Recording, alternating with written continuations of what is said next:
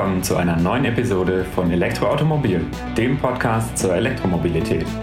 Es begrüßen euch eure Hosts Markus Zacher und Valentin Bus.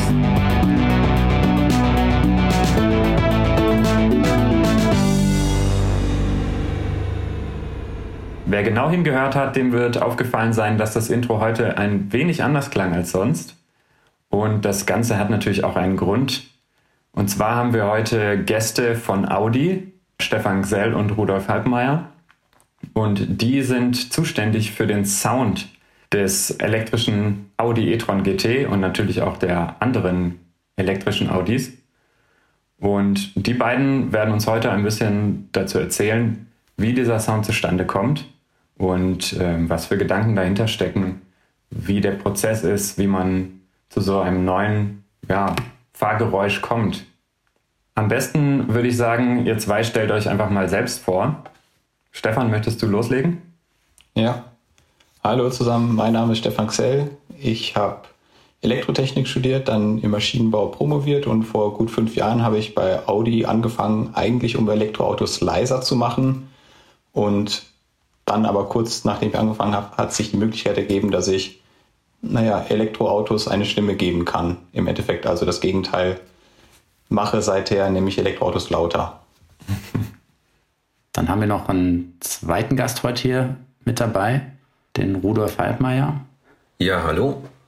Mein Name ist Rudolf Halbmeier. Ich bin Sounddesigner, würde ich es wahrscheinlich jetzt mal nennen, bei Audi. Äh, habe etwa vor 18 Jahren da angefangen, ähm, anfangs erstmal Autos auch leise zu machen und nach ungefähr der ersten Halbzeit, also schon ein Stückchen zurück von jetzt, so neun Jahre ungefähr, hat mein damaliger Chef mich gefragt, ob ich mir vorstellen könnte, ähm, Klänge für Elektroautos zu entwickeln. Und ich hatte ein bisschen Tontechnik und Studio und Musik Hintergrund und deswegen wurde ich wahrscheinlich gefragt. Ich habe es bejaht und seitdem bin ich in dem Thema drin und entwickle zusammen mit unserem Team, Stefan Xell, äh, Klänge für Elektroautos. Jetzt ist das ja erstmal ein Thema, ja, was man durchaus divers betrachten kann. Einige sagen, ja, was haben wir, ein leises Fahrzeug entwickelt, ein leises ähm, Antriebskonzept und jetzt machen wir die wieder künstlich laut. Ist doch irgendwo unnötig. Da muss man aber vielleicht einmal unterscheiden, dass wir ja einerseits hier ganz neue Möglichkeiten haben, die wir ja heute, denke ich, hier noch kennenlernen werden. Und auf der anderen Seite gibt es natürlich auch ähm, verschiedene gesetzliche Anforderungen, die zu erfüllen sind. Und dann hat das Thema natürlich auch eine sehr emotionale Komponente und man hat eben auch verschiedene neue Möglichkeiten. Aber ich würde sagen, bevor wir jetzt hier mal ein bisschen tiefer eintauchen, hören wir uns einfach mal an, äh, euer Ergebnis an, was ihr mit dem Audi e-tron GT ähm, ja, für einen Sound geschaffen habt.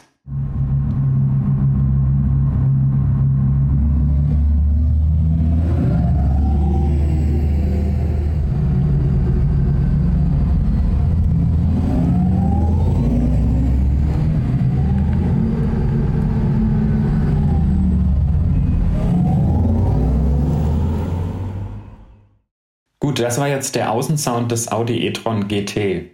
Wir wollen so ein bisschen das Ganze auftrennen in Außen und Innen, denn da gibt es ja durchaus unterschiedliche, ich sag mal, Bedingungen. Und beim Außensound gibt es ja sogar eine gesetzliche Forderung, dass es ähm, einen Außensound geben muss und dass der auch bestimmte Parameter erfüllen muss. Könnt ihr uns dazu ein bisschen was erzählen? Ja, klar. Also im Endeffekt hat ja, haben die meisten wahrscheinlich schon mitbekommen, dass Elektroautos insbesondere außen bei niedrigen Geschwindigkeiten recht leise unterwegs sind. Und da gab es dann vor ein paar Jahren, ist das insbesondere in Blindenverbänden aufgefallen, dass blinde Menschen oder Leute, die beim Sehen beeinträchtigt sind, einfach nicht mehr sicher über die Straße gehen können, weil sie Angst haben müssen, von einem Elektroauto erfahren zu werden, was sie einfach nicht hören. Und daher gibt es dann mittlerweile eigentlich weltweit Gesetze, die dafür sorgen, dass, dass die Fahrzeuge künstlich lauter gemacht werden müssen. Und da gibt es dann unterschiedliche Gesetze in den verschiedenen Ländern, in Europa, in China, in den USA und ja, wie gesagt, weltweit. Und die Idee ist, dass Fahrzeuge bis 20 km/h in Europa und China künstliche Fahrgeräusche machen müssen, weil man dann sagt, dass darüber hinaus die, das Rollgeräusch der Fahrzeuge laut genug ist, um die Passanten dann trotzdem zu warnen. In den USA geht das Ganze dann bis über 30 km/h Aber ansonsten ist das relativ ähnlich. Mhm. Und was gelten da so für Anforderungen an den Sound? Also außer jetzt, dass die 20 bis 30 km/h, ja, sag ich mal so, die Geschwindigkeiten sind, äh, wobei da die erste Frage wäre, die sich hier anschließt, aus meiner Sicht, äh, nimmt man da jetzt einfach für die einzelnen Ländervarianten die, dann dasselbe? Also lässt man dann in Europa auch bis 30 km/h einfach den Sound äh, laufen? Oder gibt es dann schon je nach Ländervariante erstmal so ein ja, unterschiedliche Konfiguration, dass man eben wirklich immer nur so viel Sound macht, wie gesetzlich erforderlich ist.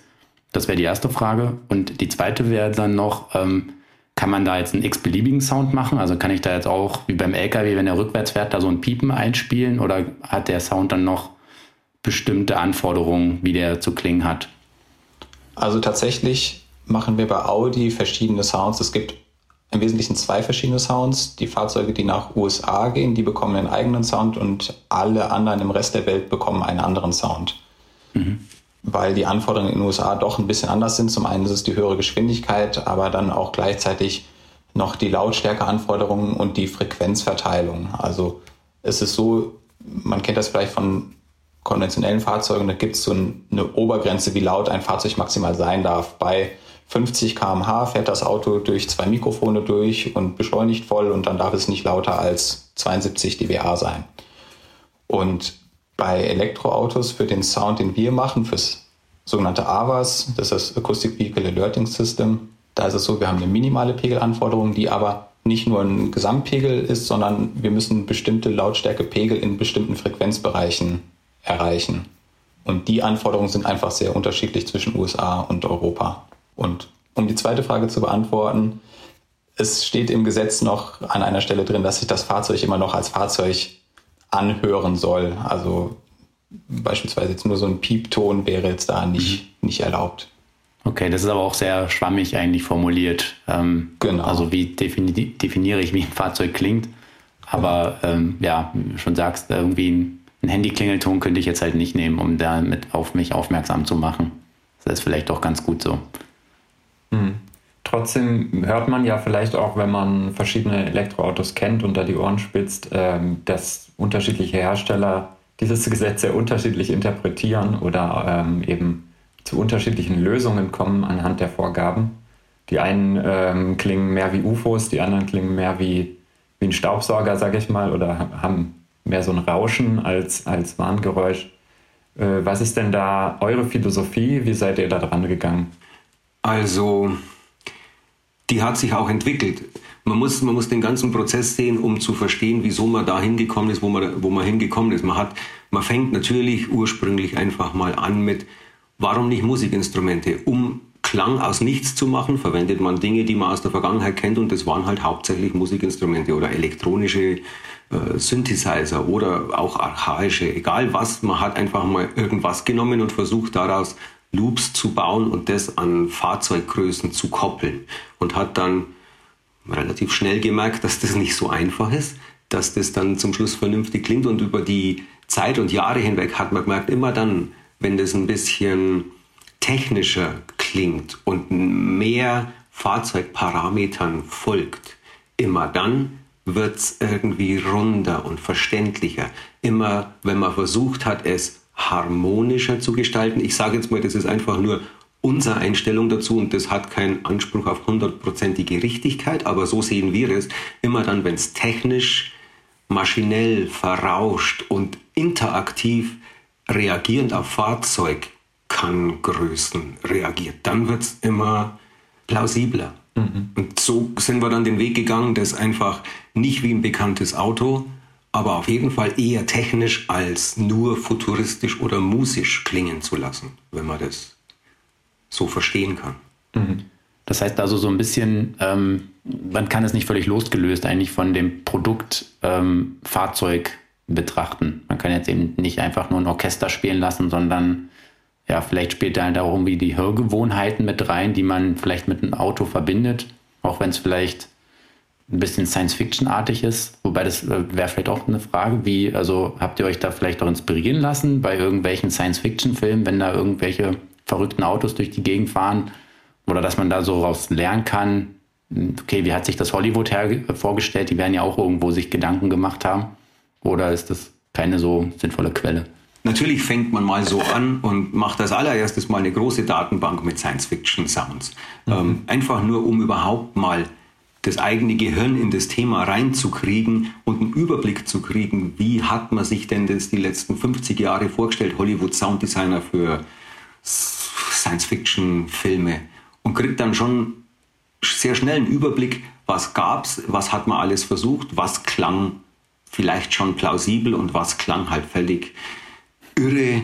Ich erinnere immer wieder an das Podrace von Star Wars und das ist ja eine, eine Soundschlacht, wenn man so will. Mhm. Nur wenn man das wirklich mal schafft, einen Sound so aufzubauen, der so oder so ähnlich klingt und man fährt es dann mal ein paar Minuten oder Stunden, dann fällt einem relativ schnell auf, dass man das nicht gut ins Unterbewusstsein kriegt. Da so, so etwas ist so präsent, so lange und so anhaltend, dass es irgendwann unserer Meinung nach störend wird. Es geht nicht ins Unterbewusstsein und das ist was mhm. Wichtiges, dass egal wie es klingt, es muss es darf nicht zu viel Aufmerksamkeit auf sich zwingen, sonst wird es mhm. irgendwann nervig und es lenkt auch vom Rest des Fahrens ab.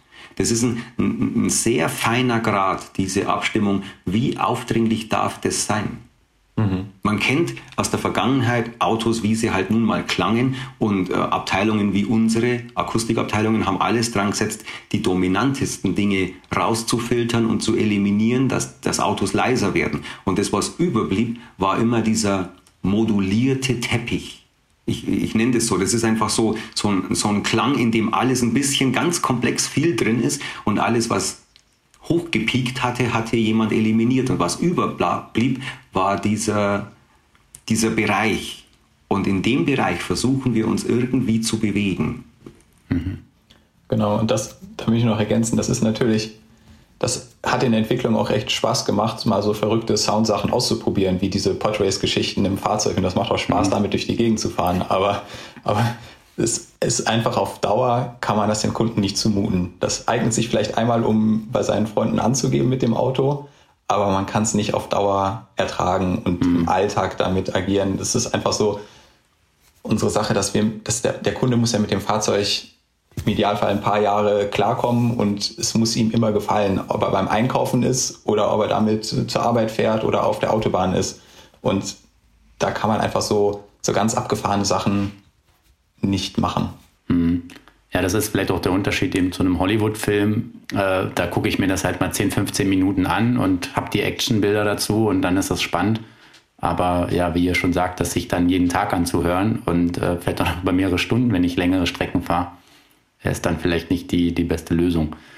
Aber sind wir jetzt hier eigentlich noch bei dem AVAS oder geht das jetzt auch schon so in die Richtung, wie ihr auch das Thema dann eben für den e-tron GT gestartet habt, weil äh, für den Audi e-tron, also für das Elektro-SUV, da gibt es ja ähm, meiner Kenntnis nach eben nur das, den gesetzlichen Sound und keinen zusätzlichen. Und beim e-tron GT war jetzt das erste Mal, dass ihr ja auch so die Gelegenheit hattet, eben so einen richtigen Fahrsound zu generieren, der ähm, über das gesetzliche Maß hinausgeht. Also das, das was wir gerade gesagt haben, gilt natürlich für alle unsere Sounds, dass sie möglichst mhm komplex und interaktiv agieren und reagieren auf alle Fahr Größen, die zur Verfügung stehen. Das macht das Ganze erst lebendig und das ist natürlich auch bei den AVA-Sounds, wenn man das so trennen möchte, von den Modellen, die wir davor mit Sound versehen haben, auch so.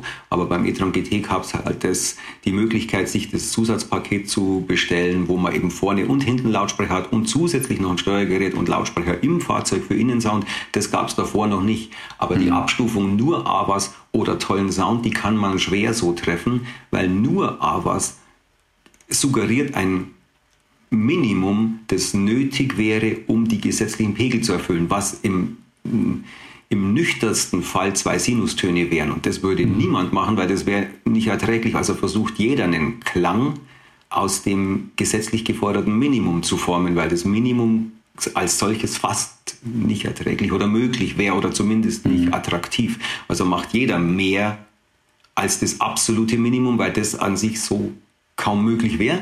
Und deswegen ist die Frage nur, um wie viel mehr macht man als das minimal Nötige. Und da haben wir auf jeden Fall in der Vergangenheit immer versucht, einen vernünftigen, runden Klang zu machen und nie nur ein theoretisches Minimum. Okay, das heißt also eigentlich in, in ABAS steckt auch schon jede Menge Arbeit nachher drin, was man vielleicht gar nicht so auf den ersten Blick oder aufs erste Hören ja mitbekommen würde, wie komplex äh, dann auch so ein, so ein Fahrsound ähm, ja, zu komponieren ist.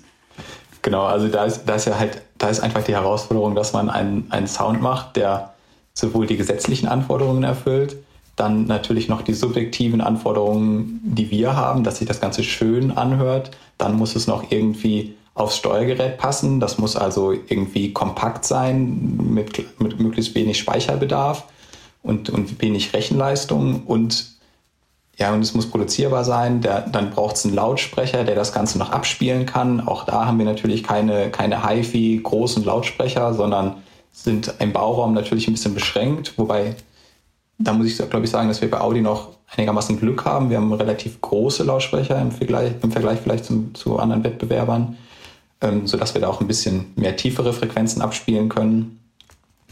Aber es sind einfach viele Anforderungen, die wir an, an den Sound haben. Ob es jetzt AWAS ist oder das, was darüber hinausgeht, die wir da unter einen Hut bringen müssen. Und das ist relativ viel Aufwand tatsächlich. Und was ich noch anmerken möchte, wegen dem Aufwand oder der Arbeit, die dazu nötig ist, das ist eigentlich nicht so zu sehen, dass es eben nur der eine Sound für ein Fahrzeug ist, den man dann designen muss. Die Hauptarbeit, die große Arbeit war die Arbeit der letzten Jahre überhaupt zu lernen, wie das geht und die Hardware und die Software entwickeln, mit der man das kann.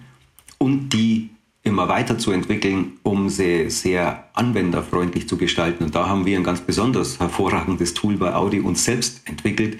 Und das ist die eSound GUI, äh, in der man arbeiten kann, wie man das vielleicht kennt, äh, aus Programmen, mit denen man Musik macht. Das nennt man Digital Audio Workstation, sowas wie Cubase oder Audiologic. So ähnlich sieht es aus. Das Ding aufzubauen und anwendbar zu machen, war ein Großteil der Arbeit der letzten Jahre. Und den einzelnen Sound für ein Fahrzeug dann zu machen, ist dann vielleicht gar nicht mehr so viel Arbeit, wenn man die Tools sich vorbereitet hat und das Verständnis. Und ich glaube, das ist auch das Tolle bei uns, dass, dass das bei uns so Hand in Hand geht. Also wir entwickeln sowohl die Tools selber, als dass wir sie auch anwenden.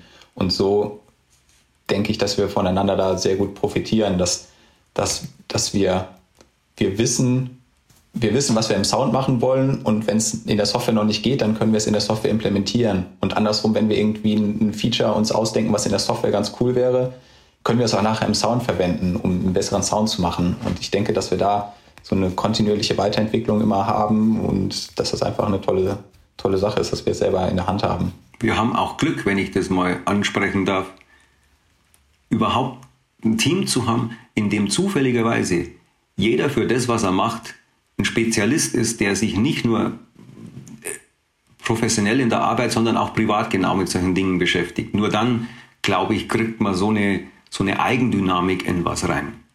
Es ist nicht nur Stefan und ich, wir sind ein ganzes Team und jeder macht irgendwie das, was er sowieso am besten kann und am liebsten tut und das entwickelt eben eine besondere Spannung, die meiner Meinung nach zu hochkreativen Arbeitsabläufen führen kann. Jetzt ist ja auch äh, tatsächlich ja relativ selten der Fall, dass man dann noch die Chance hat, wirklich auch eigene Tools zu entwickeln. Also einerseits natürlich eine riesen Herausforderung, sich erstmal die Toollandschaft dafür ähm, ja, bereitzustellen, aber das dann auch wirklich selber machen zu können. Ähm, ja, meistens ja dann doch eher so, dass ähm, man von von äh, dritten äh, Lieferanten irgendwo Tools einkaufen muss und die muss man dann halt benutzen, so wie sie sind. Und man kann natürlich sagen, ich hätte gern das und jenes, aber ob er das dann macht, muss man sehen. Von daher ist das natürlich auch eine spannende Chance, zumal man dann immer gleich von seiner Verbesserung, die man in das Tool bringt, ja auch eben, wie ihr schon gerade gesagt habt, äh, profitiert und das dann seine eigenen Möglichkeiten damit auch erweitern kann. Also das, das trifft die Realität sogar ganz genau. Normalerweise ist man nämlich in so einer Situation, eigentlich immer dazu gezwungen, sich irgendwo irgendwas einzukaufen, weil man das kaum selber stemmen kann, solche Dinge selber zu entwickeln. Und unser Glück in Anführungszeichen war, dass in der Zeit, wo wir damit angefangen hatten, es einfach gar nichts gab. Wir konnten nichts anderes tun, als es selber entwickeln. Hm. Wie viele Leute sind bei Audi insgesamt beteiligt an dieser Entwicklung der Außen- und Innensounds? Also insgesamt sind relativ viele Menschen in dem Vorgang überhaupt beteiligt. Es gibt ja in anderen Abteilungen Leute, die machen die Lautsprecherboxen, die verantworten die Hardware. Mhm. Wir, bei uns sind es fünf, sechs Leute in unserem Team, in unserem nächsten Bereich. Aber wenn man das mal überschlägt, ich glaube, da arbeiten insgesamt, ich kann es nicht schätzen, 30 Leute, mhm, wow. würde ich jetzt mal schätzen, an, an solchen Themen im Konzern mit Sicherheit. Mhm.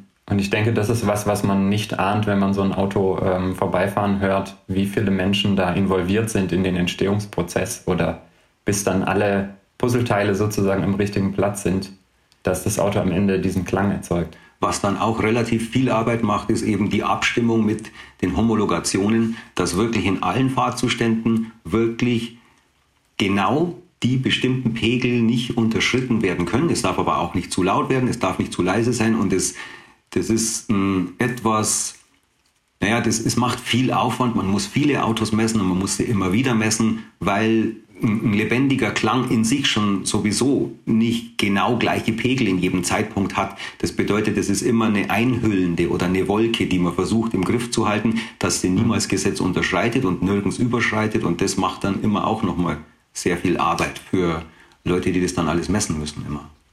Mhm. Und dann natürlich wieder zurück zu unseren Wurzeln, wo wir herkommen. Es darf das alles nicht zu sehr ins Auto kommen.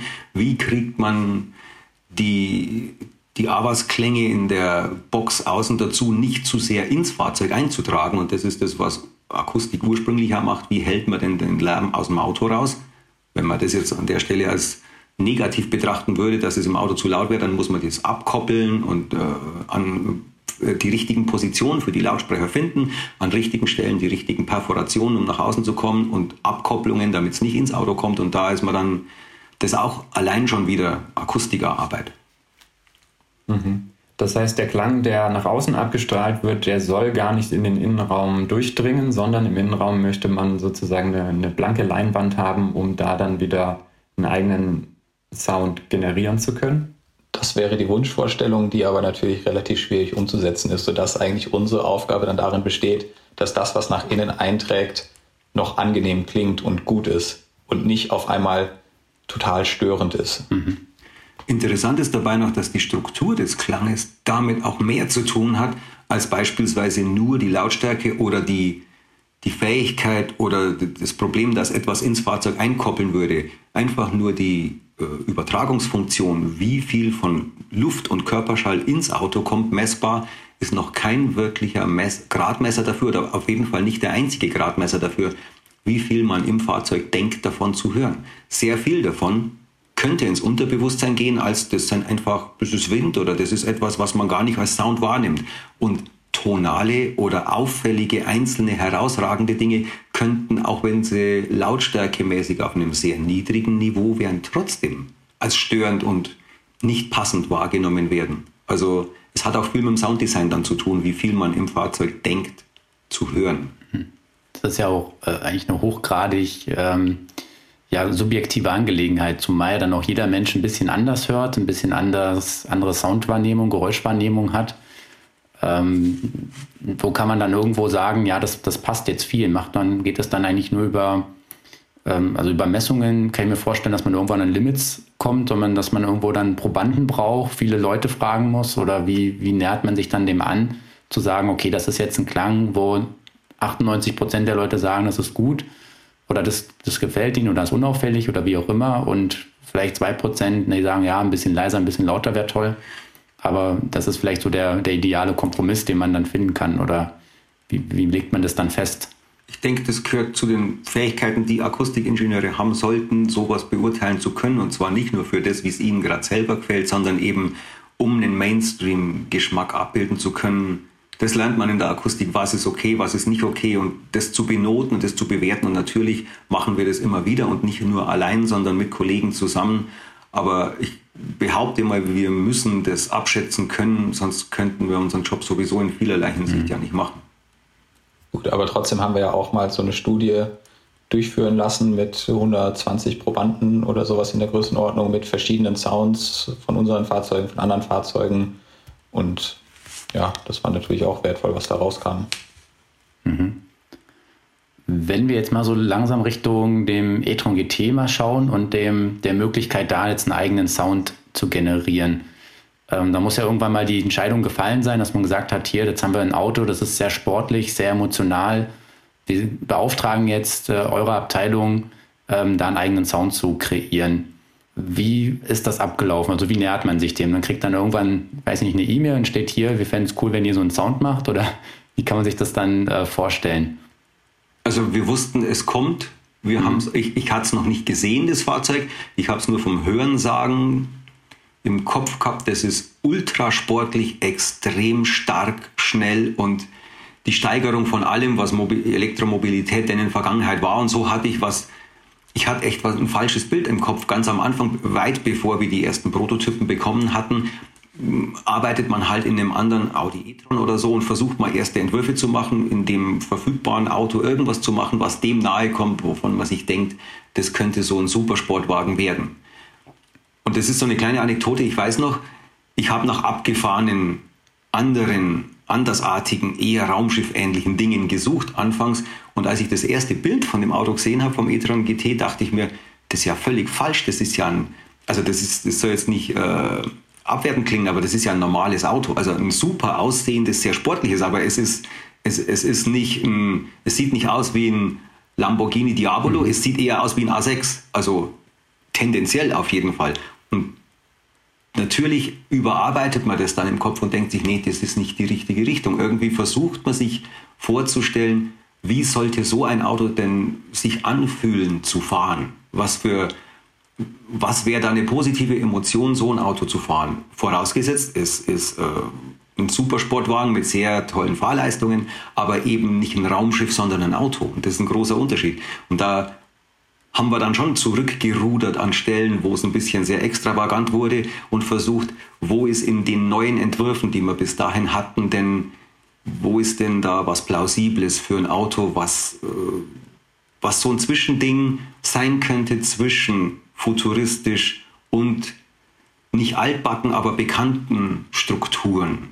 Rund, tieffrequent, breitbandig, interaktiv ansprechend. Ich weiß nicht, irgendwie findet sich das dann und, und, und, und wird immer schmäler. Die, die, die Nadel geht immer ein bisschen tiefer und sie wird immer ein bisschen schmäler und irgendwann hat man dann was, wo man merkt, wenn man sich dann da raus bewegt, hier wird es unpassend, hier wird es unpassend und hier wird es unpassend. Und irgendwie festigt sich es dann ein bisschen so und, und, und rüttelt sich. Mhm. Genau, und das GT steht ja auch für so ein bisschen Reisefahrzeug. Und das heißt, der Sound, der muss eben auch über, über längere Strecken ertragbar sein. Und das war eben auch sehr wichtig dann bei der mhm. Entwicklung des Sounds. Halt kein Supersportwagen, wo dann die ganze Zeit der V12 einen anbrüllt, sondern eben ja, Reise, also GT Grand Turismo eben schnelles Reisefahrzeug, ähm, ja, da irgendwo einen anderen Fokus ja auch äh, setzt. Genau, aber gleichzeitig hat der Wagen ja auch einfach sehr viel Kraft mhm. zur Verfügung.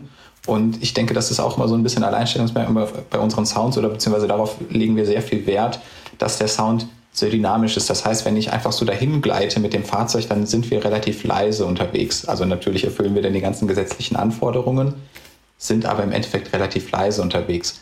Wenn der Fahrer dann aber mal Gas gibt und mal ein bisschen sportlicher fahren möchte, dann, dann wird auch, so wie man es früher von, von einem Sportwagen kennt, dann wird der Motor so ein bisschen aufheulen. Und das haben wir auch im Sound so ein bisschen nachgebildet, dass, dass der, der Sound dann auch dynamischer und, und lauter und dann wieder leiser wird, wenn, der, wenn man vom Gaspedal runtergeht. Einfach, dass man so ein bisschen das von der alten Welt so ein bisschen in die neue Welt mit, äh, mitbringt. Mhm. Was ich auch relativ wichtig finde, wenn der Kunde das eben nicht will, dann kann er es auf ein gesetzliches Minimum schalten und dann ist es nur bis zu einer bestimmten Geschwindigkeit und auch nur die vordere Box, die in den Innenraum kaum einträgt, so dass er vom Sound eigentlich wenig bis gar nichts mitbekommt. Wenn er es nicht will, muss er es nicht hören. Er muss es nicht machen, er muss nicht die Nachbarn nerven, er muss das nicht. Aber mhm. wenn er auf Dynamik schaltet, dann kann er eben ein Auto erleben, so wie ihm das vielleicht Freude macht. Mhm. Das ist ja auch der große Vorteil zu einem Verbrenner, der dann doch, ähm, also der kann halt nur laut, wenn wir jetzt gerade mal so einen, dann einen potenten Sportwagen da denken und dann gibt es halt meist noch irgendeinen Klappenauspuffknopf und dann kann er halt nur noch sehr, sehr laut. Ähm, die Freiheit hat man jetzt eben äh, da leise und auf Wunsch ein bisschen lauter, aber zumindest so wie ich jetzt den Sound auch wahrgenommen hatte, vom Metro GT ist es nie, also es ist immer weit weg von dem, was man vielleicht kennt, wenn irgendjemand ähm, ja mit seinem Sportwagen die Straßen hoch und runter rast äh, und äh, möglichst hoher Drehzahl, das ja teilweise schon ohrenbetäubend laut ist. Äh, das ist ja wahrscheinlich mit eurem Soundmodul auch gar nicht möglich und sicherlich auch gar nicht erwünscht. Wir, wir sind mit dem absoluten Pegel definitiv weit unter solchen Dingen, wie du sie gerade skizziert hast. Davon abgesehen, vollständigkeitshalber muss man sagen, dass sowas heute auch keine Zulassung mehr bekommt. Richtig laut kann heute ein Fahrzeug gar keine Zulassung mehr bekommen mit einer Klappenabgasanlage, die man auf laut schaltet. Das ist immer illegal jetzt. Mhm. Ah, okay. Aber es war, glaube ich, lange Zeit war das ja möglich äh, gewesen. Ja, aber die, die, diese Außengeräusch-Zulassungsgesetze, äh, die sind deutlich verschärft worden. Mhm. Deutlich. Okay. Ja, jetzt haben wir beim, beim e-tron GT ja auch zwei verschiedene Varianten. Also einmal, man kann es Basismodell nennen, es äh, wird dem meines Erachtens nicht ganz gerecht, weil er auch schon äh, durchaus sehr gut motorisiert ist. Aber einmal den e-tron GT Quattro quasi, das äh, kleinere Modell nenne ich es jetzt trotzdem mal, und den RS e-tron GT, also das äh, nochmal deutlich sportlichere Modell. Ähm, haben beide Fahrzeuge da denselben Sound oder gibt es da auch nochmal Unterschiede? Man kann bei beiden Fahrzeugen so das, das Zusatz-Soundpaket dazu kaufen, welches dann eben dafür sorgt, dass wir im Außenbereich noch einen zweiten Lautsprecher haben, der dann im Heck ist, um nach außen das Ganze zu beschallen. Also um noch so ein, so ein bisschen rundum Gefühl zu erzeugen zum Fahrzeug, was das noch ein bisschen wohliger macht. Und dann bekommt er zusätzlich auch noch äh, zwei Lautsprecher in den hinteren Türen, die dann einen Innensound machen im Dynamikmodus. Das ist wieder ein eigener Sound, der aber dann zum Außensound auch passt. Mhm. Das heißt, ihr verbaut separate Lautsprecher für diesen Innensound und nutzt nicht zum Beispiel die Lautsprecher des Soundsystems mit? Genau. Da sind wir dann einfach unabhängig von der, von der Parametrierung des, des Infotainment-Systems und können quasi unsere eigenen Geschichten machen. Mhm. Aber der e-tron GT Quattro und der RS e-tron GT, die haben aber dann, wenn man diesen Sound dazu bestellt, dann denselben. Ja, Genau, also das, was am Ende rauskommt, ist das Gleiche. Die Parametrierung ist dann ein bisschen eine andere, weil die Motoren doch ein bisschen anders sind, aber der Kunde hört das Gleiche, mhm. ja. Okay. Und äh, jetzt wart ihr da durchaus auch ähm, kreativ, diesen Sound ja erstmal zu kreieren, weil man fängt ja eben irgendwo, man hat natürlich schon ein bisschen, wie ihr erläutert hattet, Erfahrung durch das eine oder andere Projekt, aber trotzdem fängt man irgendwie neu an, weil es ja diese Aufgabenstellung der Form vorher noch nicht gab bei Audi. Und da ist natürlich auch erstmal die Frage, ja, wie, wie nähert man sich dem? Fängt man dann erstmal an zu sagen, ja, komm, wir nehmen hier halt einfach einen Audi R8 und äh, schauen mal, wie wir das ein bisschen ele elektrisch klingen lassen oder wir machen was ganz Neues, was ganz Abgefahrenes ähm, mit irgendwelchen, ja, wir hatten es ja auch schon erwähnt, Science-Fiction-Geräuschen. Ähm, wie, wie seid ihr da rangegangen oder was war so eure Intention? Also ich versuche es immer ein bisschen mit Dingen zu vergleichen, die man vielleicht kennt oder versteht. Oder ich habe im Privaten ein bisschen viel mit Musikmachen zu tun und ich vergleiche es immer mit dem Komponieren von, von einem Lied. Wenn man, oder, oder eine Auffälligkeit zumindest, die mir schon häufiger aufgefallen oder passiert ist, wenn man ein neues Instrument hat oder einen Synthesizer und man klickt sich durch ganz viele Klänge, durch hunderte von Preset-Sounds, dann möchte man meinen, da wäre ein fertiger Song ja nicht weit entfernt, wenn man so viel Grundmaterial hätte. Und meine Erfahrung ist, je mehr solche Bausteine man vor Augen hat, umso weniger wird da jemals draus ein Song. Natürlich kann man sich von sowas inspirieren lassen, aber einen Song schreibt man eigentlich mit dem Stift und einem Stück Papier. Und zwar nicht indem man was hört, sondern indem man sich versucht, eine Vorstellung zu machen von dem, was es zum Schluss sein soll, was eine Aussage oder eine Message sein soll und was die, Emotionalität dahinter sein soll. Und das ist sehr ähnlich wie beim Kreieren von Klängen für Elektroautos, meiner Meinung nach. Man kann sich schon inspirieren lassen von einzelnen Files, die jetzt auffällig interessant klingen. Aber wenn man nur die Dinge aneinander baut, dann wird daraus nie ein runder Sound, sondern einfach nur die Summe der Einzelteile, die mehr oder weniger gut zusammenpasst. Und meiner Meinung nach ist ein guter Sound, wenn er mehr als die Summe der Einzelteile ist indem man eine klare Linie von Anfang an verfolgt und Dinge rein, die dem helfen, Dinge raus, die das unterbinden oder verhindern. Indem man, also ich weiß, das klingt jetzt vielleicht ein bisschen weit hergeholt, aber es ist zumindest die Linie, die ich versuche im Kopf zu behalten, eine klare Vorstellung von dem, was will ich zum Schluss haben. Und den direktesten Weg dahin, wie kriege ich etwas zusammen, was das erzeugt. Ohne zu viel Fokus auf Rumspielerei mit einzelnen Soundfiles zu haben. Die Erfahrung haben wir nämlich auch schon häufiger gemacht, dass man aus Soundfiles, die grundsätzlich ziemlich unterschiedlich klingen oder verschieden klingen, immer wieder Klänge bauen kann, die zum Schluss ganz ähnlich klingen. Es kommt gar nicht so sehr auf die Zutaten, vielleicht kommt es mehr aufs Rezept oder auf die Zusammenstellung des Ganzen an, Aber das zu verfolgen ist einfacher, wenn man das im Kopf hat, was es zum Schluss sein soll und nicht mit welchen Dingen man es aufbaut. Ich weiß nicht, ob man das jetzt irgendwie verstehen kann. Aber es ist auf jeden Fall analog zum Komponieren von Musik ähnlich, dass das Rumspielen mit den Dingen noch lange nicht das Fertige macht. Im Gegenteil, manchmal steht es dem sogar im Weg. Nochmal zu den gleichen Zutaten möchte ich noch ergänzen, dass, dass wenn, wir machen ja also auch relativ viele Aufnahmen, also wir, es ist ja so, man kann prinzipiell für Sounds kann man entweder so Aufnahmen von Musikinstrumenten nehmen oder man nimmt Aufnahmen von technischen Geräten oder man bastelt sich was selber aus dem Synthesizer zusammen. Und wir nehmen ganz gerne Aufnahmen von, von realen technischen Geräten, die irgendwie existieren und die man vielleicht irgendwie, die vielleicht irgendwie zu einem Fahrzeug passen. Aber was ich immer ganz interessant finde, ist, dass wenn man eine Aufnahme hat, zum Beispiel, ich sag mal von einer elektrischen Zahnbürste, die, die hört sich vielleicht schrecklich an, wenn man sie hört, aber wenn man das mal auf einmal langsamer, deutlich langsamer abspielt, sagen wir nur, nur im Zehntel der Geschwindigkeit, und dann hört sich das, dann kann sich das auf einmal ganz interessant anhören und gibt ganz interessante Strukturen, die man dann auch im Sound verwenden kann. Und man glaubt nachher nicht, dass da wirklich eine Zahnbürste drin ist in dem Sound. Das heißt, ist im Audi e-tron GT Sound eine Zahnbürste drin? Eine Zahnbürste haben wir tatsächlich im e-tron GT nicht verwendet. Das haben wir in einem anderen Auto mal verwendet. Aber haben andere interessante Sachen drin. Äh, Rudi, magst du Beispiele nennen?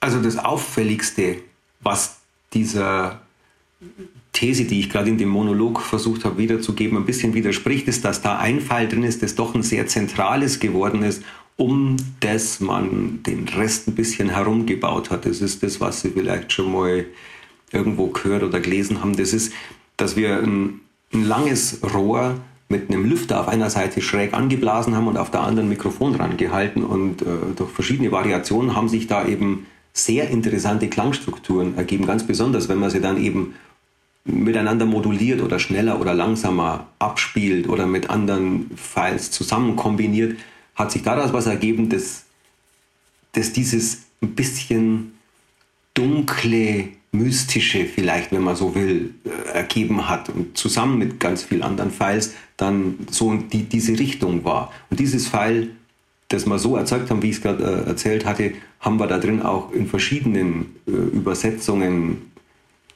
sehr häufig verwendet. Nicht nur einmal, sondern ich weiß nicht, ich glaube, das ist zehnmal drin, in, an verschiedenen Stellen mit verschiedenen Übersetzungen. Das, das heißt, wenn man mal was findet, was dem ganz nahe kommt, dann kann man das auch gut reinbringen, aber deswegen ist es trotzdem so, dass nicht das Pfeil den Sound macht, sondern es nur dem zuträglich ist, was man sich als Sound im Kopf so vorstellt. Das heißt aber, also vielleicht um das mal ein bisschen zu verbildlichen, im Prinzip bringt es mir auch erstmal dann gar nichts, wenn ich ein, ein Küchenregal voll habe mit hunderten von Zutaten. Das ist zwar schön, dass ich viel Auswahl habe, aber wenn ich daraus jetzt irgendwie einen, einen Kuchen backen soll, ähm, dann kann ich da halt nicht alles reinschütten, sondern ich muss eigentlich schon sehr selektiv vorgehen. Was will ich eigentlich für, ein, für einen Kuchen oder für ein anderes Rezept nachher ähm, erreichen, backen, kochen, wie auch immer.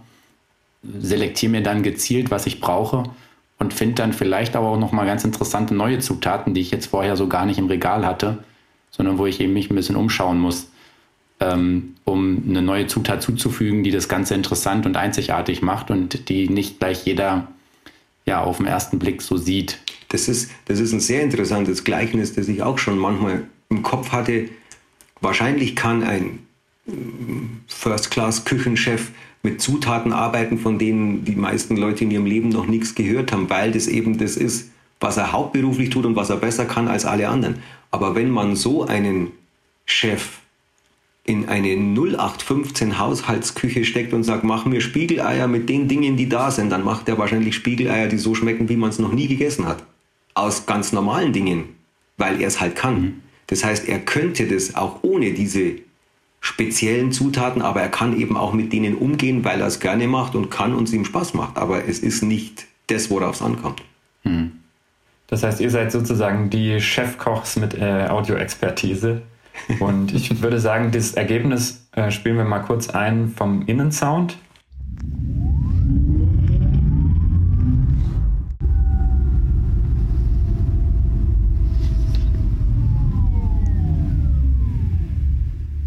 Ja, und was wir jetzt gehört haben, es erschließt sich so beim ersten Hören nicht sofort, aber wenn man es weiß, äh, merkt man schon, dass es sehr, sehr vielschichtig ist, dieser Klang. Dass es eben nicht nur ein Synthesizer ist, der im, im Ton hoch und runter gefahren wird oder so. Also auch da muss man natürlich ein bisschen aufpassen. Ähm, Im Innenraum kommt, haben wir vorhin auch schon gesagt, natürlich auch was vom Außensound an. Mhm. Und gleichzeitig hat das Auto an sich ja auch noch irgendwelche Geräusche. Also beispielsweise von der E-Maschine hört man auch noch so ein leises Surren, was man auch im Innenraum auf jeden Fall noch hört, selbst wenn der Innensound aus ist. Das heißt, im Innenraum hört man immer eine Mischung aus allen möglichen Sachen. Und da war es für uns wichtig, dass der Innensound, den wir dann künstlich dazu spielen, sich einfach gut einbettet und zu dem passt, was man sowieso von außen und vom Fahrzeug selber schon hört. Und gleichzeitig aber auch noch irgendwie das dynamische Fahren unterstützt. Denn also das ist auch der, der Innensound, also der, der tatsächlich künstlich eingespielte Innensound, der kommt beim e-tron GT nur, wenn man im Dynamikmodus unterwegs ist. In den anderen Fahrmodi, also Komfort und Efficiency beispielsweise, ist der aus, der Innensound. Da hört man dann nur das, was von außen reinkommt und das, was vom Auto selber passiert. Mhm. Und zu dieser Vielschichtigkeit wollte ich noch sagen, das ist auch eine unserer vielleicht Prämissen. Also wir glauben, dass das definitiv einen Unterschied macht, ob etwas aus nur zwei oder drei Dingen zusammengesetzt ist oder aus 15 verschiedenen Dingen. Auch wenn nicht jeder ein Sounddesigner oder ein Tontechniker ist, der die Dinge im Kopf zerlegen und auseinander hören kann, dann ist es trotzdem so, dass das Gehör von einem Laien ganz genauso funktioniert und der den Unterschied dessen sehr wohl wahrnimmt, ob das jetzt was Komplexes ist oder was einfach nur simpel klingendes aus, aus wenigen Dingen. Also das muss nicht per se schlecht sein, aber wir denken, komplexer ist realistischer. Mhm. Weil eben das Auto einfach ein komplexes Gerät ist und nicht einfach nur eine Gitarre mit, mit ein paar Seiten dran. Ja, verstehe. Also das ist so ein bisschen eure Klangphilosophie, dass ihr sagt, ähm, so komplex wie, wie das Fahrzeug sollte auch der Klang sein, damit das einfach harmonisch zusammenpasst. Genau. Seid ihr jetzt dann beim In-Sound auch nochmal, äh, habt ihr da nochmal einen zusätzlichen Sound dann komponiert oder leitet der sich nachher auch von dem Außen-Sound ähm, ab? In der Tat ist es ein eigenständiger, völlig anderer Sound, der aber sich so gut mit dem Außensound und mit dem, was von außen nach innen halt nun mal reinkommt, so gut zusammen verstehen lässt, dass das in keinster Weise ein Nachteil war, dass das ein völlig eigenständiger Sound ist. Das geht sofort in eins im Kopf. Das passt perfekt zusammen, unserer Meinung nach. Mhm. Also wurden dann wirklich zwei Sounds äh, komponiert oder zwei Songs quasi geschrieben, die aber zusammen harmonieren, die zusammenpassen. Mhm. Das war aber auch die Prämisse natürlich, dass sie zusammenpassen. Ja, ja sonst wäre es nicht so gut gewesen, ja. Also ja, das ist auf jeden Fall äh, dann gelungen, weil man kann es so, wenn man es selber mal hört, ähm, ja, kommt es sehr harmonisch vor. Ich ähm, hatte jetzt auch die Gelegenheit schon gehabt, den e-tron GT eben zu hören mit diesem Sound. Äh, das erste Mal war bei der, bei der Fahrveranstaltung auf Rhodos, wo ja der e-tron GT noch getarnt war. Da war es ja das, dann das Sportmodell der RS. Und da muss ich sagen, ähm, ja, Hut ab. Also mir hat es sofort doch sehr gut gefallen. Es war sehr auffällig, aber also es hat Spannung aufs Auto irgendwie, oder es hat bei mir Spannung erzeugt, auch dieses Auto mal zu, zu fahren. Einfach nur vom Hören, als es dann, ähm, wir haben ja gestartet auf diesem Rollfeld und ähm, ja, allein wenn das Auto dann gestartet wird, erzeugt es doch so einen Klang, der irgendwie ja, Spannung erzeugt und irgendwie, wenn man merkt, okay, das Auto, das hat, das hat Leistung, da, da ist was dahinter ohne dass es äh, zu synthetisch wirkt. Also ich muss da wirklich sagen, sehr guten Job gemacht, weil es passt einfach zu dem E-Auto. Man könnte fast meinen, das ist eben der, der native Sound, den das Auto macht. Danke. Und ähm, ja, das hat sich jetzt eben bei, bei der Möglichkeit, das Auto jetzt nochmal zu fahren in Hamburg, jetzt diesmal die Serienversion, ähm, eigentlich nochmal bestätigt. Wobei die Chance, das auf dem, auf dem ähm, abgesperrten Gelände zu fahren, hat man natürlich mehr Möglichkeiten, den Sound dann auch wahrzunehmen ähm, als jetzt vielleicht im, im, Stadtverkehr oder so, wo dann doch auch viel mehr äh, Störgeräusche von außen auch reinkommen. Aber auch da soll der Sound ja gut funktionieren. Ja klar, nur da konnte man natürlich nicht so, ähm, da kann man halt nicht so dynamisch fahren, um das dann mhm. auch so auszuloten. Ja? Das, ja. Da ist man dann eben doch an die, ähm, an die STVO stark gebunden und an die Verkehrssituation. Ja klar. Ja, aber von daher fand ich, äh, ist wirklich gut gelungen, zumal ja immer die Möglichkeit besteht, wenn man es jetzt nicht braucht, schalte ich es eben aus. Man fährt ja auch nicht die ganze Zeit nur im Dynamic-Modus dann durch die Gegend. Und ähm, ich persönlich war auch am Anfang auch, als dieses Thema mal aufkam mit diesen Soundgeräuschen, eher skeptisch. Es gab auch schon vorher ja ein oder andere E-Fahrzeug, was über das AVAS hinaus äh, Fahrgeräusche generiert hat. Ähm, teilweise auch nur für den Innenraum, wo man auch verschiedene Sounds einstellen kann. Aber ich fand das in den Fällen bislang immer eher störend. Also so, dass man es mal ausprobiert und dann schaltet man es wieder ab, weil es halt irgendwie ja zu, zu synthetisch klingt, irgendwie nicht passend jetzt bei so einem sportlichen Fahrzeug, man, man kann natürlich immer darüber streiten und deswegen ist es ja auch eine, eine, Option, die sich ja jeder wählen kann, möchte ich den Sound oder nicht. Ob jetzt ein E-Auto ein Geräusch machen soll oder nicht. Aber ja, ich finde halt mit der Möglichkeit, dass man es ausschalten kann und dann, wenn man eben etwas dynamischer fährt, ist es tatsächlich auch eine akustische Unterstützung und steigert so ein bisschen die Emotionalität beim, beim Fahren. Es ist eben für jeden dann auch die Möglichkeit, sich da dran also das zu nutzen oder nicht, äh, was ich jetzt beim Verbrenner halt eher nicht habe. Da ist eben, der ist eben immer da und selbst wenn ich ihn mal, wenn ich leise, wenn ich, wenn ich ihn leise haben will, ausschalten geht nun mal nicht.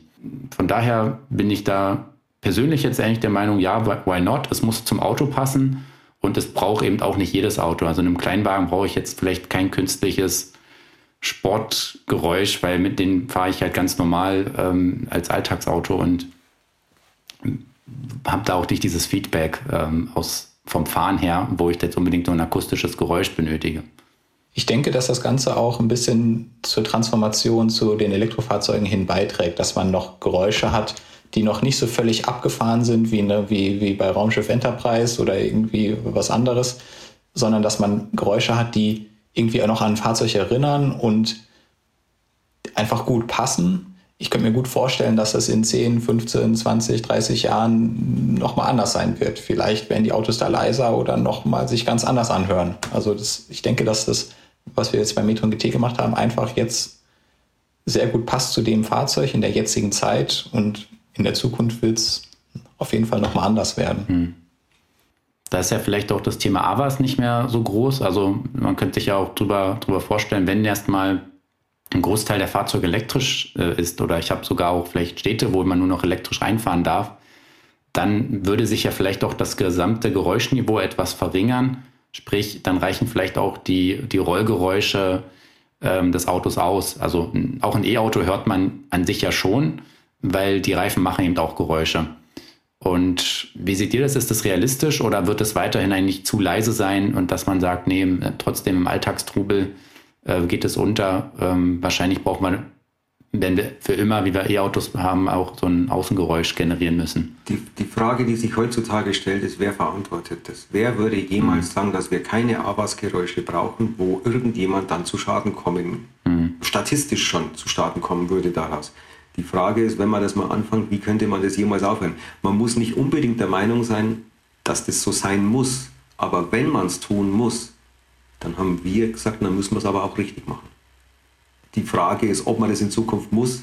Die, wie man die Gesetze formuliert, ist eine sehr, eine sehr komplizierte Angelegenheit. Und wie, ich glaube, dass, das, dass man da noch auf jeden Fall Potenzial hätte, es nicht laut machen zu müssen, nur damit es hörbar ist. Gerade das amerikanische Gesetz ist da nicht einfach zu erreichen. Da muss man schon Pegel machen, die man sehr deutlich hört. Und das ist auch gar nicht so einfach.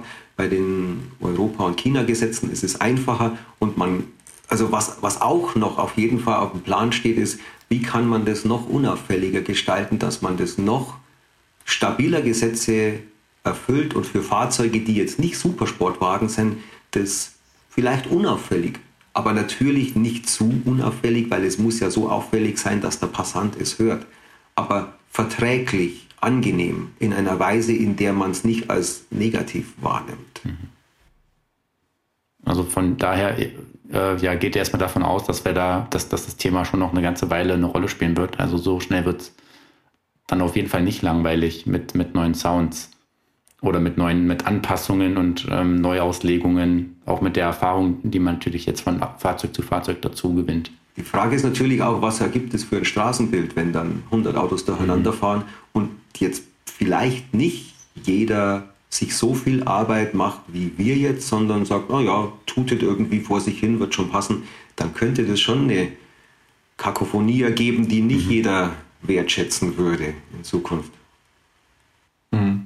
Ja, ich, teilweise hört man es heute schon. Ähm, ich finde, bei manchen Modellen ist der Außensound, also des Avas, ähm, sehr, sehr deutlich, sehr dominant und ja, fast schon ein bisschen auch störend, wo man sich dann auch überlegt, naja, ob das jetzt so laut sein muss, dass ich es auch von relativ großen Entfernungen höre und man eigentlich weiß, ah ja, das ist jetzt gerade wieder mal das Modell, was hier vorbeifährt, was bei anderen Autos, die ja auch gesetzeskonform ausgelegt wurden, ähm, eben nicht der Fall ist. Also da gibt es schon eine große äh, Bandbreite, die man heute schon feststellen kann. Gleichzeitig haben halt die Hersteller jetzt auch eine Möglichkeit zusätzlich zum visuellen Design auch noch irgendwie ein akustisches Design quasi ähm, als Marke zu prägen. Ne? Also dann, dass man, wenn man irgendwann ein Auto hört, sagt man, oh, guck mal, da ist ein, da ist ein Mercedes oder da ist ein Audi und nicht einfach nur mehr aufs Visuelle, sondern der, dass wir eben noch mal eine zusätzliche Dimension haben, um, um uns irgendwie zu profilieren. Ist das jetzt bei euch auch so äh, angedacht? Ihr werdet ja wahrscheinlich jetzt nicht äh, allen zukünftigen Autos diesen identischen Sound verpassen, so wie ich euch verstanden habe ist es euch sehr wichtig, dass der Sound zum jeweiligen Modell dann auch passt. Aber wird es dann trotzdem so eine Art, ähm, ja, wie bei der, bei der Optik, ein Familiengesicht, so eine Art Familiensound geben bei Audi? Also ja, das erstmal kann man den Sound gar nicht eins zu eins äh, in ein anderes Auto stecken, weil man dann die Gesetze auf einmal nicht mehr erfüllen würde, weil der Lautsprecher dann ein anderer ist, der ist vielleicht an einer anderen Position und dann kommt der Schall aus dem Auto anders raus und dann sind manche Frequenzen wieder lauter und manche wieder leiser. Das heißt, man muss in jedem Fall eine Anpassung wieder ans Gesetz machen und allein das ist schon Arbeit und zusätzlich, dass es auch, ich sag mal, der e-tron GT Sound würde nicht zu einem A1 passen. Mhm. Das ist einfach ein anderes Auto und da muss einfach, der Sound muss zum Fahrzeug passen. Und das heißt, wenn man eh schon den Aufwand hat, den Sound anzupassen, dann kann man es auch gleich gescheit machen. Aber natürlich kann, werden wir wahrscheinlich einige Elemente aus dem e-tron GT auch in andere Fahrzeuge übernehmen. Aber es wird auf jeden Fall keine 1 zu 1 Kopie werden. Mhm. Und das ist wahrscheinlich auch davon auszugehen, dass auch nicht jedes Modell ähm, so einen zusätzlichen Sound bekommt, also so ein, der über AWAS hinausgeht? Oder ist das jetzt was, wo er mal zuschaut, wie es beim e-tron GT ankommt und wenn das viele Kunden sagen, ja, nee, super, würde ich mir auch bei anderen Modellen wünschen, dass man dann sagt, okay, dann bekommt es vielleicht auch der e-tron oder der e-tron S oder was halt noch so demnächst in der Pipeline ist? Oder wird es immer sehr selektiv sein, dass wir sagen, okay, dieses Modell und vielleicht auch nur in der Variante ähm, bekommt einen zusätzlichen Sound? Also erstmal, für uns ist ja auch der normale Avas-Sound ist ja mhm. auch nicht einfach nur ein, sind ja auch nicht einfach nur zwei Piepstöne, also was wir beim e-tron oder beim, beim Q7 Hybrid beispielsweise gemacht haben. Das sind ja auch, ich sag mal, vollwertige Sounds, die aber dann eben nur bei niedrigeren Geschwindigkeiten aktiv sind, die aber trotzdem relativ viel Aufwand bei uns mhm. äh, gemacht haben oder, oder gebracht haben. Auch da muss man viel messen, viel hören, viel testen ob der Sound jetzt nur bis 30 oder 50 geht oder wie im e-tron GT bis über 200, ist dann tatsächlich gar nicht mehr so der große Unterschied. Ähm, wenn man jetzt nur das Außen betrachtet. Beim e-tron GT kam es dann natürlich noch der Innensound dazu beispielsweise. Aber es ist schon relativ viel Aufwand, überhaupt einen Sound zu machen, der zu einem Audi passt aus unserer Sicht. Und das als Audi wiedererkennbar zu machen, das ergibt sich meiner Meinung nach auch aus der Sache von selber. Wenn es die gleichen Leute sind, die mit den gleichen Tools die gleichen Ziele im Kopf haben, dann ist es wahrscheinlich im Ergebnis zumindest von den Genen sehr ähnlich. Das wird es auch, ohne dass wir das absichtlich verfolgen. Und um die Frage zu beantworten, ob diese Mehrerstattungsmöglichkeiten andere Autos bekommen werden, ist das natürlich eine Produktpolitik, die wir nicht einzig mhm. überblicken können. Aber ich würde das auf jeden Fall nicht ausschließen. Mhm. Klar, das ist dann nachher, wie positioniere ich die Fahrzeuge und nachher bekommt ihr ja den Auftrag von der Baureihe oder Produktverantwortlichen, die dann sagen, ja, wir hätten hier gern auch für, für das Modell so einen Sound oder zumindest für vielleicht irgendein sportliches Topmodell oder wie auch immer. Mhm. Hat mit Sicherheit jetzt einfach auch mit der Resonanz zu tun, nachdem man das erste Mal sowas gemacht hat, das einfach mal eine Zeit lang beobachten und gucken, wie entwickelt sich das, wie wird es angenommen und wer findet es wie gut. Mhm. Eine, eine weitere Komponente, die man ja hier auch nicht ganz vergessen darf, ist ja auch diese Kopplung äh, von Bild und Ton. Also sprich, wir haben natürlich jetzt hier die Soundfiles mal eingespielt von dem Auto. aber es fehlt eben auch das visuelle, die visuelle Wahrnehmung dazu. Das hat ja auch irgendwo einen starken Einfluss, wie man eigentlich ein Geräusch wahrnimmt. Also wo es vielleicht, wenn man es nur hört, ist es eben doch ein anderes Erlebnis, als wenn man im Auto sitzt und es hört oder wenn man auch ja, vorbeifährt und es hört. Natürlich, und das liegt natürlich auch hauptsächlich daran, dass wir unsere Sounds eben relativ dynamisch gestalten. Das heißt, ein, wenn ein Auto einfach nur mit 20 km/h konstant irgendwo dahin rollt, dann ist es wesentlich leiser unterwegs, als wenn, wenn der Fahrer eben dynamisch aufs Gas tritt und mal, ich sag mal, ein bisschen Spaß haben möchte. Und das, das ist natürlich bei einer reinen Tonaufnahme, hört man jetzt nicht, gibt er jetzt gerade Vollgas oder hat er die ganze Zeit Lastwechsel oder fährt er einfach nur mit 10 km/h leise durch eine Spielstraße? Hm. Es ist bei genau dem Thema ein großer Unterschied, ob man es nur hört oder auch sieht und hört. Das ist ein sehr großer Unterschied. Und noch größer ist der Unterschied, wenn man es dann wirklich selber fährt oder das Fahrzeug an einem vorbeifährt. Auch, auch der Unterschied, ob wir das auf einem Prüfstand machen, wo das Auto auf Rollen vor unseren Augen und Ohren fährt und rollt, oder ob es einfach nur draußen an der Straße an uns vorbeifährt. Das ist ein sehr großer Unterschied. Das macht sehr viel aus. Das würde man nicht glauben, wie groß diese Unterschiede, wir, wir selber wundern uns auch immer wieder drüber, wie viel das im subjektiven Wahrnehmen beeinflusst, dass es wirklich in einem echten Leben sich bewegt. Mhm. Man kommt also im Endeffekt nicht da, ähm, da herum, das alles nur im Labor zu machen. Man muss nachher das, äh, den Sound irgendwie aufs Auto spielen und dann eben Testrunden drehen und fahren und verschiedene Situationen überprüfen, um dann das Ergebnis zu validieren. Also ein reiner nur, nur am Rechner sitzen und Soundfiles zusammenklicken reicht halt bei weitem nicht aus. Nee. Und ich denke, das ist auch eine Besonderheit unserer Technik, dass wir überhaupt die Möglichkeit haben, auch im fahrenden Auto sitzen mit dem Laptop während wir fahren, den Sound zu verändern. Dass wir, keine Ahnung, auf der Straße bei 30 km/h fahren und können dann ein bestimmtes Element lauter oder leiser machen oder, oder schneller oder langsamer abspielen lassen und uns das direkt im, im echten Leben quasi anhören. Und ich glaube, das ist so, weshalb wir auch dann relativ schnell ja, uns an, Sachen anhören können und auch den Direktvergleich zwischen verschiedenen Einstellungen können wir uns direkt am realen Fahrzeug anhören. Und ich denke, dass das echt eine gute Sache ist, die wir da geschaffen haben. Mhm. Ja, also das Ergebnis kann auf jeden Fall äh, überzeugen. Also ich denke, die viele Arbeit, die ihr da reingesteckt habt, äh, hat sich gelohnt. Ähm, ihr habt ja auch jetzt eine tolle Basis damit geschaffen.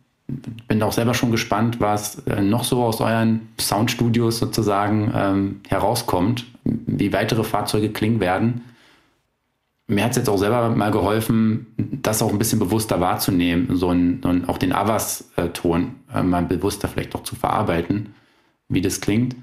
Bin auch der Meinung, wenn der eher unauffällig ist, dann, also beziehungsweise anders, wenn er nicht gut gemacht ist und stört, dann war es auf jeden Fall die Arbeit nicht gut. Also sprich, da ist ja vielleicht sogar auch ein bisschen ein Lob, wenn man ihn eben gar nicht wahrnimmt als Fahrer so direkt. Im Gegensatz eben zu dem Geräusch, was ich mir dann selber bewusst auch einblenden kann, wenn ich es dann in dem Moment mag und wenn man es dann eben auch regelmäßig tut. Mhm. Das hat sehr viele Aspekte, die man berücksichtigen muss. Und das, was wir richtig gemacht haben, ist, dass wir das seit, ich weiß nicht, seit neun Jahren, seit wir anfangen haben, das zu tun, sehr ernst nehmen. Mhm. Und ich glaube, das haben nicht alle, die das machen, so ernst genommen wie wir. Vielleicht, weil wir aus der Akustik sind und wissen, wenn wir was dazu machen, was man hört, dann muss das schon sehr gut sein, damit es gerechtfertigt ist, dass man Schall hinzufügt, während man eigentlich gewohnt ist, ihn zu eliminieren. Ja, damit kommen wir auch schon zum Ende. Vielen Dank euch, dass ihr uns so Rede und Antwort gestanden habt. Ähm, wirklich sehr spannende Einblicke und wir hören uns hoffentlich in Zukunft nochmal wieder. Danke auch. Bis dann. Ciao. Danke auch. Ciao. Dankeschön euch. Und wir verabschieden uns diesmal nochmal mit einem schönen ja, Soundgeräusch hier vom e-tron GT.